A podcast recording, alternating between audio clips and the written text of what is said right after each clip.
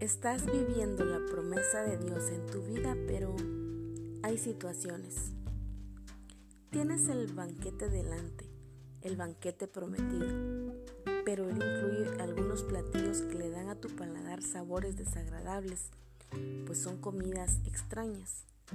Hay sabores amargos, ácidos, demasiado dulces para tu gusto, etc.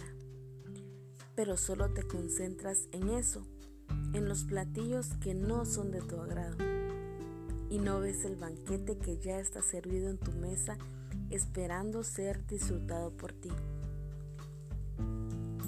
Cuando pasamos por tiempo en el que se está viviendo tanta promesa cumplida que ha sido peleada durante días, meses o incluso años en oración, pueden venir situaciones a nuestra vida que nos hacen desenfocarnos. Mientras meditaba en esto, hablaba en intimidad con el Espíritu.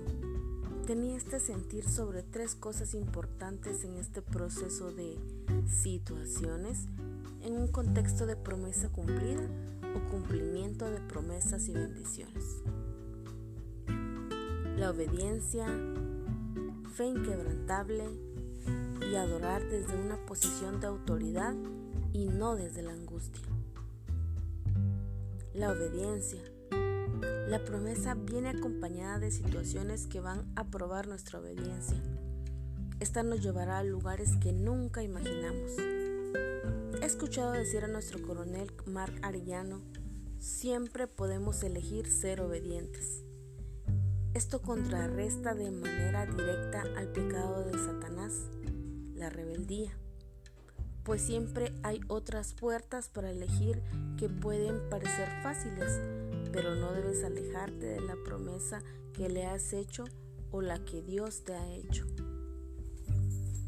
Daniel capítulo 1 versículos del 5 al 9 nos dice que Daniel fue preparado durante tres años para presentarse delante del rey de Babilonia en un territorio extranjero pero fue fiel y obediente a su llamado y estilo de vida, y Dios le coronó de gracia y buena voluntad.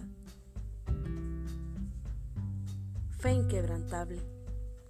Eso que habías estado pidiendo en oración, esperando en fe, creyendo que llegaría, ahora lo estás viendo. Pero tu mente hay un campo de batalla y te preguntas, ¿por qué si todo estaba tan bien ahora viene esto?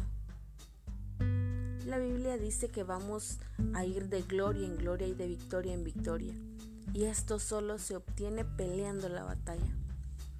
Cada situación es una batalla que desarrollará nuestra fe. Pablo nos habla en 1 de Timoteo 6:12 a pelear la buena batalla de la fe a la cual fuimos llamados. O sea, no es si queremos. Esto es la parte del contexto en el que estamos ver Daniel 6. Adorar desde una posición de fe y no de angustia. Esto me confrontó.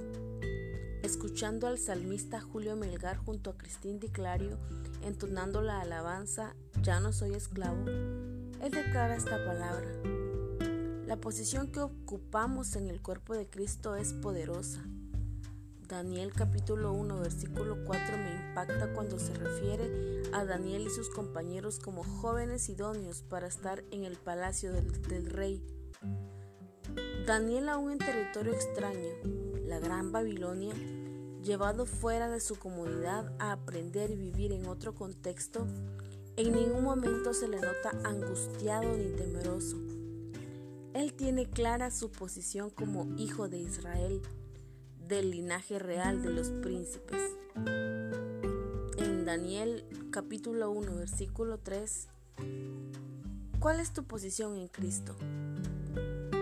No debe ser de temor o angustia ante las situaciones.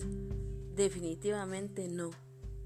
Somos remanente de Dios, del Dios vivo, para que las naciones vean lo que Él puede hacer con aquellos que deciden ser fieles al llamado.